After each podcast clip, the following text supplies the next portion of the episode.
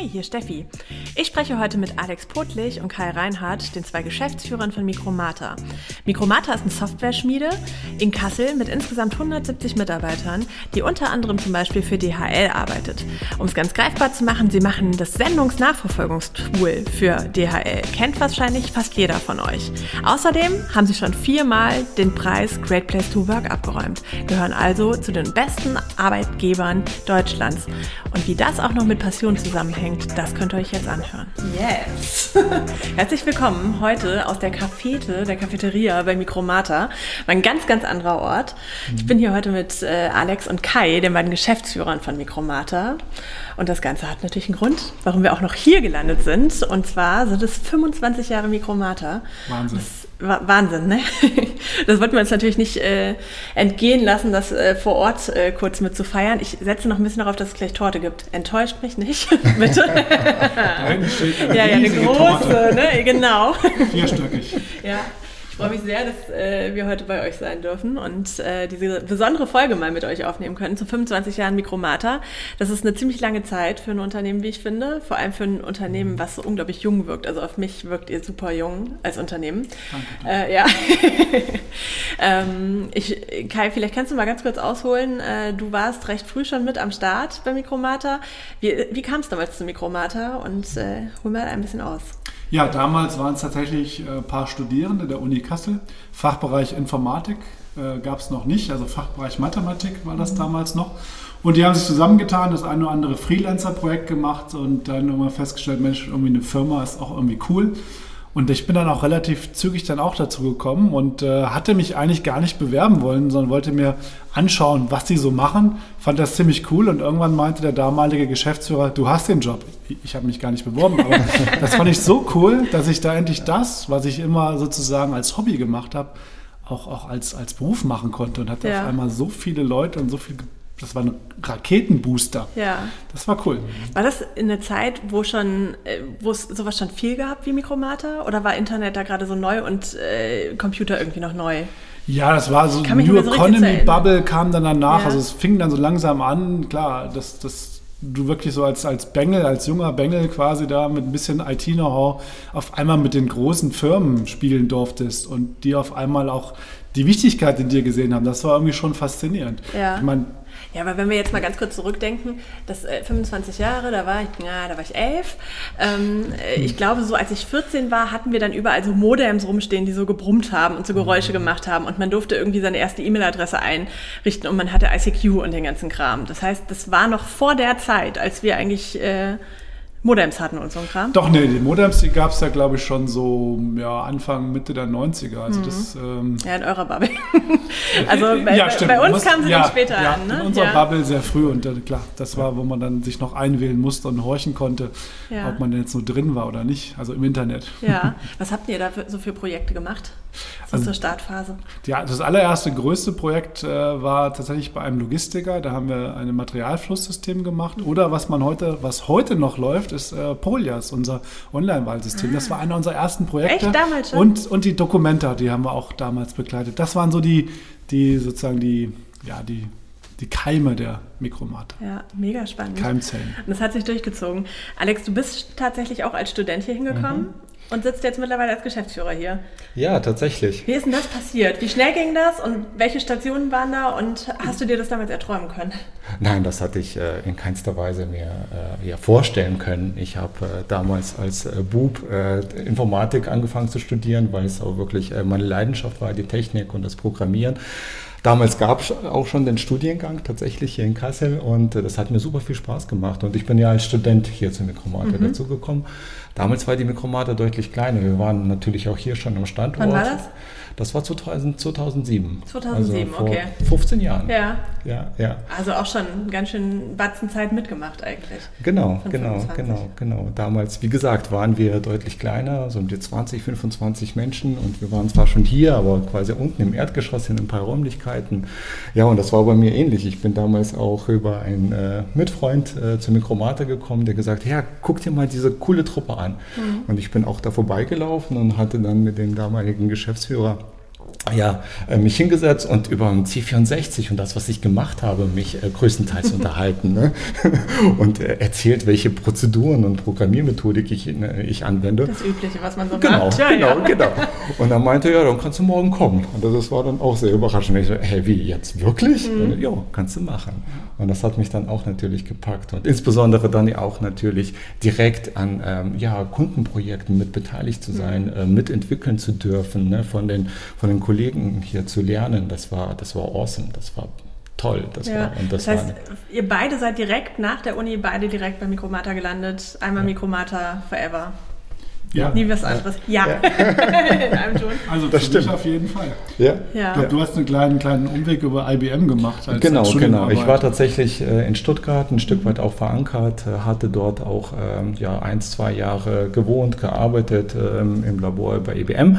Und äh, ja, weil es dann hier den Studiengang der Informatik als Masterstudiengang äh, neu dann gab und, ich, und mich die Themen gepackt haben, dachte ich, dann komme ich mal nach Kassel zurück und cool. guck's mir mal an. Ja. So, und dann hier angekommen. Tatsächlich muss ja die Bleibe finanzieren. Ne? Dann musste ja. man gucken, wie man entsprechend das Geld auch verdient. Also habe ich mich umgehört. Und dann, wie gesagt, mit ja. Kommilitonen dann zu Mikromata gefunden. So, und dann war der Student bei Mikromata und dann war er Geschäftsführer von einer, einem Tag auf den anderen. Äh. so schnell ging es dann doch nicht. Also tatsächlich äh, ist das, äh, ja, ich habe immer das gemacht, was ich, was ich geliebt habe. Und das war zu Beginn das Programmieren und die Technik und dann später auch mehr und mehr die Kommunikation mit dem Kunden, das Tüfteln, Probleme lösen lösen mit dem Kunden gemeinsam. Und ja, so kam es dann, dass die Projekte und die Themen größer wurden. Irgendwo, irgendwann wurde die Verantwortung auch größer. Ja, und jetzt äh, darf ich hier Geschäftsführer sein. Ja, ja. was für eine schöne Geschichte. Ich finde, das macht Mikromata für mich auch so aus. Also ich darf euch jetzt auch schon ein paar Jahre begleiten. Wir kennen uns ja schon gut, äh, dass ihr einfach auch eine Unternehmenszugehörigkeit habt, die man irgendwie spürt bei allen. Also man kommt hier rein und man fühlt sich total heimisch und es hat wirklich ein Familiengefühl. Und das will jedes mhm. Unternehmen gerne über ja. sich sagen. Aber hier fühlt man es irgendwie. Ähm, und da ist einfach auch durch die längere Zugehörigkeit, das merkt man schon immer.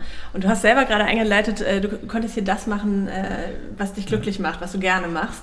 Ähm, wir sprechen diesen Monat bei euch jetzt im Jubiläumsmonat auch viel über Passion. Also wir gucken da hinten, ja. gucken wir auf die äh, Werte von euch und der erste Wert, der da steht, äh, der zu ganz vielen anderen Werten noch führt, da steht Leidenschaft, also Passion. Ähm, wenn ihr jetzt mal darauf schaut, glaubt ihr tatsächlich, dass dieses Thema Passion bei euch Unternehmenserfolg ausmacht? Ich würde sagen, das ist tatsächlich unser, unser Kern, der uns ausmacht. Also ich glaube, daraus entsteht irgendwie alles. Jeder hat Lust auf das, was er macht, ob es Leidenschaft für die Softwareentwicklung ist, Leidenschaft im Personalarbeit oder Leidenschaft im, im Project Management. Das ist, glaube ich, das, was die Ursache, die Quelle sozusagen aller Energie ist. Und dann geht es eigentlich nur noch darum, das irgendwie so in Bahnen zu bringen, dass da auch was Vernünftiges bei rauskommt und dass ja. dann wirklich dann irgendwann auch erfolgreiche Projekte rauskommen. Aus der Technik gibt es ja auch den Begriff des Nerds, ne? der, die, die Technik-Nerd. Und wir sagen hier ganz bewusst, wir sind alle Nerds, ja. weil äh, es gibt Kollegen, die nerden Finance und Legal und äh, Welcome Management und äh, wir machen es alle gerne und das zeichnet uns aus. Ja, das glaube ich tatsächlich. Ja. Man spürt es, wenn man hier durchläuft. Glaubt ihr, Nochmal zum Thema Passion zurückgehüpft. Irgendwie finde ich, das ist so ein schönes Thema, das könnten wir jetzt äh, ewig äh, drüber quatschen. Das ist ja ein Stück weit, wobei strahlen deine Augen, ne?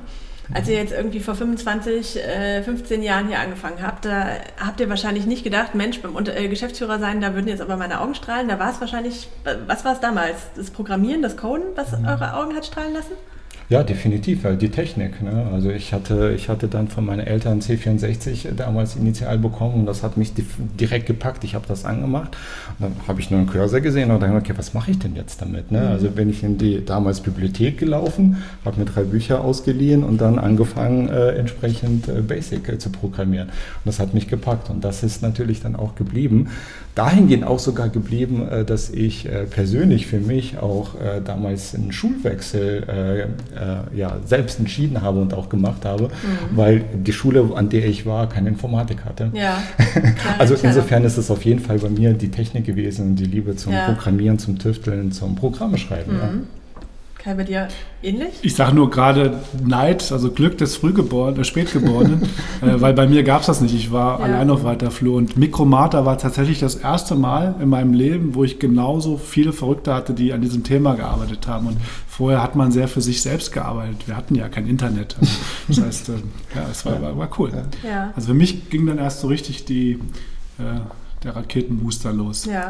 Und dann halt natürlich andere Themen auch, die, die, mich dann interessiert haben, rund um die Softwareentwicklung. Die ist ja so vielfältig. Da geht es ja um Thematik. Wir haben viele Branchen, wir haben Logistik, wir haben Automotive. Also in alle Themen darfst du dich einarbeiten, darfst von allem ein bisschen was verstehen, aber nichts richtig und dann daraus irgendwie was machen. Das hat Spaß gemacht, dann Projekte rauszumachen und dann, mhm. ja, und irgendwann äh, rutscht man dann halt in mehr und mehr Verantwortung rein und irgendwann, ja, vielleicht ist es doch schlau, hier vielleicht größere Themen zu verantworten. Und dann bin ich auch irgendwann Geschäftsführer geworden. Habt ihr das Gefühl, dass Passion sich verändert? Weil ihr sitzt ja immer noch jetzt mit dem Strahlen in den Augen hier. Also mhm. wenn ihr jetzt über ein C64 sprecht, 64 ist richtig, dann ist das Strahlen schon noch krasser gerade, muss ich ehrlich sagen. da ist schon was anderes zu spüren. Äh, aber ihr macht ja ganz andere Sachen als früher. Verändert mhm. sich Passion aus eurer Sicht? Ich glaube durchaus, äh, weil die Passion, die wird dann auch ähm, übergreifender oder auch größer. Man entwickelt ja auch zum Beispiel mit dem Kunden Themen, man löst für den Kunden äh, ja, äh, Probleme, man ähm, bringt da, ich sage jetzt mal, moderne Technologien ein. Das heißt, man wird zunehmend in einem größeren Umfeld, ich sage jetzt mal mit größeren Themen, größeren Technologien beschäftigt. Und das ist so das, was mich zum Beispiel gepackt hat, ne, mhm. ne, das, das Feld auch gro großflächiger zu bedienen. Ja. Ich würde tatsächlich sagen, am Anfang war es so einzeln, also als Programmierer war ich für mich, dann war ich so im Team mit vielen EntwicklerInnen oder Entwickler waren es eigentlich damals. Da braucht man nicht gendern, ne? Da braucht man nicht wirklich viel gendern, mittlerweile schon, ja. zum Glück. Und dann wird es Projekte, dann wird es irgendwie mehrere Projekte und irgendwann wenn es ganze Bereiche, irgendwann den Kunden einbeziehen. Also ich würde sagen, ähm, das Nörden, das kann man irgendwie multiplizieren auf viele. Und deswegen würde ich sagen, eigentlich mache ich das, was ich schon immer gern gemacht habe, halt nur mit mehr Leuten. Und ja. das würde ich sagen, das hat Impact sich ja geändert. Ja, und den Aspekt wollte ich auch noch aufgreifen. Wir machen es ja nicht alleine, wir machen es ja mit ganz vielen tollen KollegInnen, die genauso die Passion ja. auch leben für ihre Themen. Und das macht super Spaß, in den Austausch zu gehen und auch diesen, dieses komplexe Themenfeld auch zu bedienen. Ja. Könnt ihr, äh, kleine Challenge jetzt, äh, nicht groß abgesprochen, ähm, wenn ihr über eure Passion sprecht, ist es eins, aber könnt ihr für all die vielen Mikromaten, die es da gibt, diese eine Gesamtpassion festlegen? Sagt ihr, das ist so die Mikromata-Passion, die wir alle irgendwie haben, egal ob im HR, Finance, was ist es denn? Ja, es ist einfach die Passion. Ich meine, wir verbringen viel Zeit im Unternehmen, verdammt viel Zeit. Wenn wir das Schlafen abziehen, die größte Zeit. Also genauso viel wie mit der Familie. Und das auch sinnvoll zu gestalten, sinnvolle Arbeit zu machen, das, was ich gerne mache, eben auch gemeinschaftlich zu machen. Mhm. Und da die Kultur halt gemeinsam zu pflegen, weiterzuentwickeln. Ich glaube, das ist sozusagen die, das, was dahinter steht. Ja. ja. Und schlussendlich einen Ort zu schaffen, wo man sich wohlfühlt. Ja. Aber auch herausfordernd ist. Also nur ja. Wohlfühloase, dann, dann kann ich auch ja. auf den Ponyhof gehen. Aber äh, hier geht es ja auch darum, auch was zu schaffen. Business, also so die, also, zwischen, ja. die Balance zwischen auch, auch gefördert und gefordert zu werden. Das mhm. ist, glaube ich, so die große Kunst. Also wirklich ja. auch sich häufiger mal in die Magic Zone zu bewegen, nicht nur mhm. in der mhm. Komfortzone. Das Magic Zones. Okay. Magic Zone. Ja, okay. Schönen Begriff habe ich so noch nicht gehört.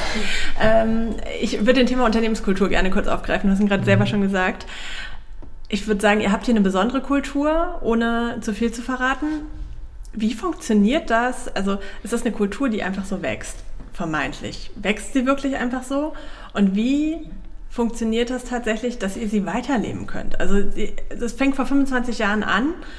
Das, da kommen immer wieder andere Leute. Wie geht das? Mhm. Also ich glaube, eine Kultur, die entwickelt sich ja auch weiter über die Zeit und mhm. die muss sich auch weiterentwickeln. Die Basis, die wir aber äh, an der Stelle auch immer wieder haben und auf die wir uns äh, äh ja ja, fokussieren, ist, dass wir natürlich eine sehr hohe Selbstverantwortung äh, mhm. auch fordern und fördern bei den Mitarbeiterinnen und äh, durch diese Selbstverantwortung auch dieses Selbstengagement für Themen ja auch natürlich fördern.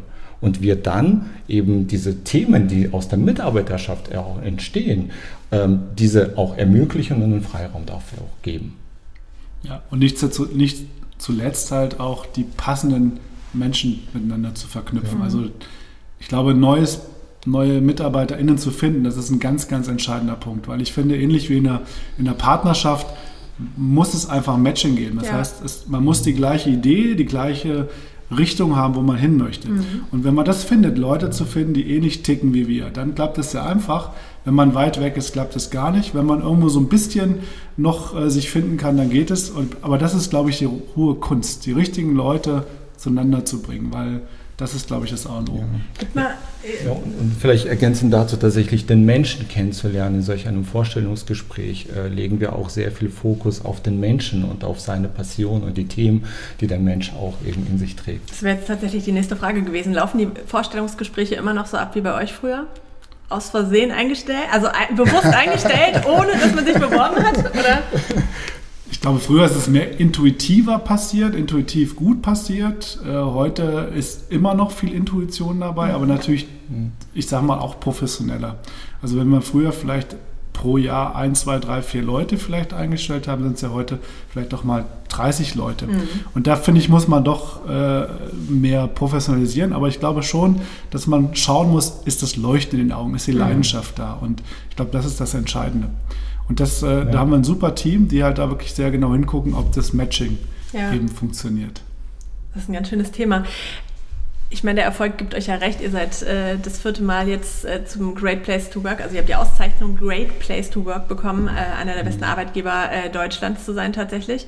Und ihr schafft es, was ich noch fast bemerkenswerter finde, in eurer Branche 30 Leute im Jahr einzustellen. Also ihr seid jetzt bei 170 Mitarbeitenden ungefähr. Ja. 30 ähm, Leute im Jahr muss man erstmal äh, schaffen. Alle anderen Unternehmen, die gerade neidisch gucken, es liegt an der Unternehmenskultur, das kann ich euch sagen. das, kann man nicht einfach so machen. Das äh, können wir so verraten. Das ist erstmal bemerkenswert, wie ich finde. Ihr arbeitet da sehr, sehr aktiv dran, aber ihr arbeitet mit Unternehmen zusammen, die ganz anders ticken. Ich finde, das ist das Faszinierende. Wenn man bei euch auf dem Parkplatz fährt oder wenn man hier an die Wände guckt oder sich erzählen lässt, mit welchen Kunden. Also das ist sowas wie DHL, das ist VW, das ist Porsche. Ist das ein totaler Kulturencrash für die, wenn die hier reinkommen? Lassen die sich auf eure Kultur ein oder müsst ihr da die Konzernspielchen mitspielen? Also wie funktioniert das? Mhm. Es ist natürlich sehr, sehr vielschichtig und sehr, sehr vielseitig. Ähm, man hat, man hat von vielen Aspekten natürlich auch, wo man den Kunden ähm, aufgreift, wo man auch Themen für den Kunden umsetzt, aber genauso, wo der Kunde auch das Nerdige von, bei uns auch äh, ja, sieht und auch lebt und auch total gerne herkommt schätzt, ne? Ne, und schätzt. Ne? Und wir hatten zum Beispiel den Fall für, dass für ein neues Projekt, ne, die, äh, die, der Kunde, der da kam, wirklich alle Anzüge abgelegt haben, die, die eine Schlips weggeworfen haben und sich äh, tatsächlich weiße Sneakers gekauft haben, um dann auch wirklich hier cool so aufzukommen. Ja. Also die wollten auch so sein. Ja. Genau, genau, genau. Ja. Und das ist super charmant und ich glaube, man, man, nähert sich von beiden Seiten auch ein Stück weit an. Ja. ja, die Kunden, muss man sagen, sind in den letzten Jahren auch selber agiler und lockerer mhm. geworden. Die merken ja auch, dass man partnerschaftlich und mit einer gewissen Lockerheit ja auch knifflige Themen besser lösen kann. Und das merken wir schon, dass die einfach auch ähnlicher ticken und auch ähnlich wie unter Kolleginnen, wo das Matching da sein muss, gilt es auch für Kundinnen. Das heißt, auch da ja. muss man schauen, passt es von der, von der, von der Zusammenarbeit. Schmeißt ihr Kunden raus, wenn sie nicht passt? Das, das passiert automatisch. Ja. ja. Also man merkt, dass, es, dass die mhm. Zusammenarbeit irgendwie knirscht und wenn es sehr formal sein soll. Es gibt mhm. vielleicht Kundinnen, die vielleicht so klassisch noch sehr prozessgetrieben ja. und, und da merken wir schon, dass das ist klebrig und da kommen wir auch nicht ins Laufen. Und da merkt man schon, dass, dass da keine lange Zukunft zustande kommt. Ja. ja. Habt ihr so Traumprojekte?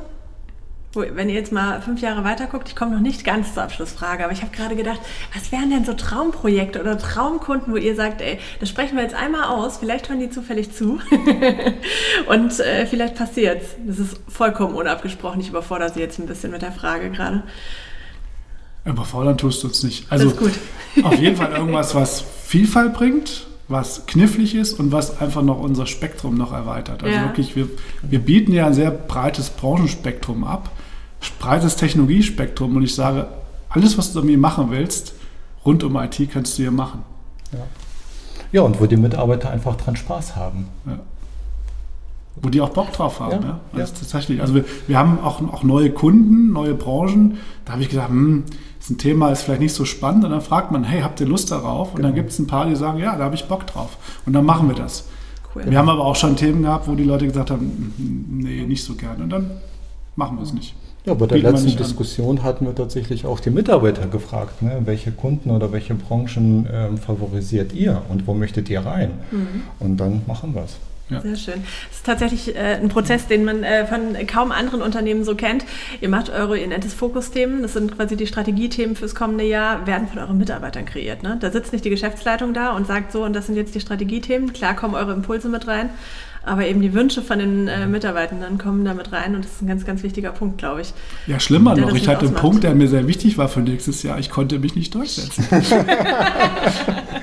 aber dafür sind andere gute Themen rausgekommen. Ja, ja. ja und man sagt ja, es sind ja Fokusthemen, das sind ja Fokusthemen fürs Unternehmen und das Unternehmen besteht nochmal aus 170 Mikromat innen so, und die müssen es tragen und das ist das Auto. Ja, ich wünsche mir gerade ganz, ganz viele UnternehmensgeschäftsführerInnen äh, da draußen äh, zuhören und sich eine kleine Scheibe von abschneiden, weil ich glaube, das ist tatsächlich auch der Punkt, der den Unternehmenserfolg auch in Zukunft ausmacht. Genau Danke. diese Haltung dahinter. Alle sprechen immer von New Work und was ist denn das? Und ich glaube, genau das ist mhm. dieses New Work, den Mitarbeiter wirklich ins Zentrum zu stellen und nicht nur auf Plakaten ja. und Employer Branding zu machen, ja. sondern es auch wirklich so zu meinen und äh, dann auch mal unangenehme Diskussionen zuzulassen. Ne? Also dann passiert es nämlich auch, dass der Geschäftsführer eigentlich dieses eine Thema platzieren will und überstimmt wird. Verdammt nochmal.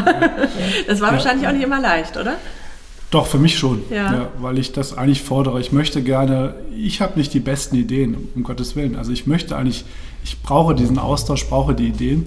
Äh, was du eben schön gesagt hast, ich glaube, entscheidend ist, das muss authentisch sein. Mhm. muss von der Haltung her passen. Also die Kultur, die wir haben, die passt nicht überall, auf gar keinen Fall, weil erst muss die Haltung stimmen und das muss zusammen matchen, weil sonst wird es unglaubwürdig. Ja. Ne, sonst, sonst tue ich so, mache irgendwie nette Plakate, so hey, wir sind agil, wir haben flexible Arbeitszeiten, alles flache Hierarchien und dann komme ich hin und stelle fest, öh, irgendwie doch, es stimmt irgendwie einfach nicht. Es ist einfach ja, nicht, nicht authentisch. Ja. Kleines Experiment. Was würdet ihr denn jetzt, äh, wenn da jetzt äh, ZuhörerInnen zu Hause denken, oh, da hätte ich ein bisschen gerne was von äh, bei mir im Unternehmen auch. Was würdet ihr denen raten? Die MitarbeiterInnen einzubeziehen. Ganz ja. aktiv? Ganz aktiv. Ganz aktiv. Und, und, das, und dann aber auch bereit zu sein, es zuzulassen. Und dann, das hat leider auch immer was mit Machtverlust zu tun. Das mhm. heißt, ich, ich sage ja nicht mehr, wo es lang geht, sondern ich bin halt ein Teil des Ganzen und werde dann überstimmt und das muss ich zulassen. Und dann halt wertschätzen, dass dann neue, neue Energie, neue Möglichkeiten frei werden. Das heißt, ich muss mich nicht darum kümmern, dass alle ihre Strategie und ihre Themen haben, sondern ich kann eben mich ein Stück weit zurücklehnen und kann mich auf andere Sachen konzentrieren, die ich vielleicht nicht machen kann, wenn ich äh, volle Kanne mit Arbeit zu bin, weil ja. ich halt mich ja darum kümmern muss, dass 170 Leute die richtigen Sachen machen. Ja, es, also ich glaube, da geht ganz viel mit Vertrauen einher, beidseitigem mhm. Vertrauen, was wir sehr, sehr fordern und fördern. Und ähm, ich glaube, nicht zuletzt deswegen sind wir auch ähm, recht gut durch die Pandemie gekommen, weil wir dieses Vertrauen hatten, ne, gegenseitig. Und wir uns auch gegenseitig dann eben ja, gechallenged haben, was können wir machen. Und alle haben mitgedacht. Und schlussendlich waren das 170 UnternehmerInnen, ja. die das Ganze uns ermöglicht haben, durch die Pandemie auch so zu kommen, wie wir gekommen sind. Ja. Es, ja. Es, ist ja, es ist ja sogar noch ab verrückter. Also das heißt, während ich ja auch andere GeschäftsführerInnen kenne, die sagen, Mensch, Homeoffice, Remote, ich weiß gar nicht, was sie ja. tun und arbeiten die wirklich. Wir hatten ganz andere Herausforderungen. Wir mussten gucken, dass die Leute, wenn sie zu Hause sind, nicht zu viel arbeiten, weil die sich wirklich engagiert haben und haben gesagt, hey, da ist eine Krise, keiner weiß, wo es hingeht und dass du trotzdem guckst, hey, aber schaut, dass ihr trotzdem auch, auch, auch eure Freizeit habt. Ja. Also wir hatten eigentlich genau das Thema, wir müssen eher bremsen als, als anspornen oder kontrollieren und das finde ich, ist auch herausfordernd, aber ich mache es lieber. Ja, sehr schön. das kann ich mir vorstellen. Wir kommen langsam zum Ende. Äh, der Podcast heißt Kassel denkt weiter, fünf Jahre mhm. weiter passiert bei Mikromata in fünf Jahren? Sitzen wir immer noch hier in Kassel auf der Marbachshöhe in dieser wunderschönen Cafete oder äh, was macht Ka äh, Mikromata da gerade so und was geht hier? Ich glaube, wir sind dem Standort sehr verbunden und Kassel. Also wir wünschen es uns sehr, dass wir hier weiterhin äh, bleiben und ich glaube, die, äh, die Zeichen stehen gut. ähm, was machen wir in fünf Jahren? Wir machen weiterhin spannende Themen, wir haben weiterhin spannende Kunden, wir haben ähm, ja ein großes Portfolio an Themen für die Mitarbeiter und haben ganz viele passionierte Mitarbeiter. Sind auch wahrscheinlich größer. Ja. ja. Ja, unsere Leute werden wahrscheinlich auch, die ersten arbeiten schon aus dem Ausland. Der eine ist nach Italien gezogen, Jetzt der schon, andere ne? nach Jetzt jetzt schon. Ja, ja. Äh, Das funktioniert, funktioniert super, dann die Kultur trotzdem aufrechtzuerhalten, aber ich glaube, unser Herz schlägt nach wie vor in Kassel und das ist auch unser Commitment. Ja, das heißt, die nächste große Challenge ist jetzt wahrscheinlich, äh, die Kultur wirklich aufrechtzuerhalten, wenn das ganze Hybrid weiter funktioniert, in die Genau. ganze Welt strahlt. Ja, Ja, definitiv. Große Challenge. definitiv Aber ja. wenn es jemand schafft, dann wohl ihr. ja Danke. Ich freue mich sehr darauf. Ich freue mich jetzt auf ganz viel Torte. und äh, ich wünsche euch ein ganz schönes Jubiläumsjahr und äh, lasst es richtig krachen. Aber ich glaube, da brauchen wir uns bei euch auch keine Sorgen zu machen, dass ihr es richtig krachen lasst. Spätestens im Sommer dann. Vielen Dank. Vielen Dank. Sehr Spaß gerne. gemacht.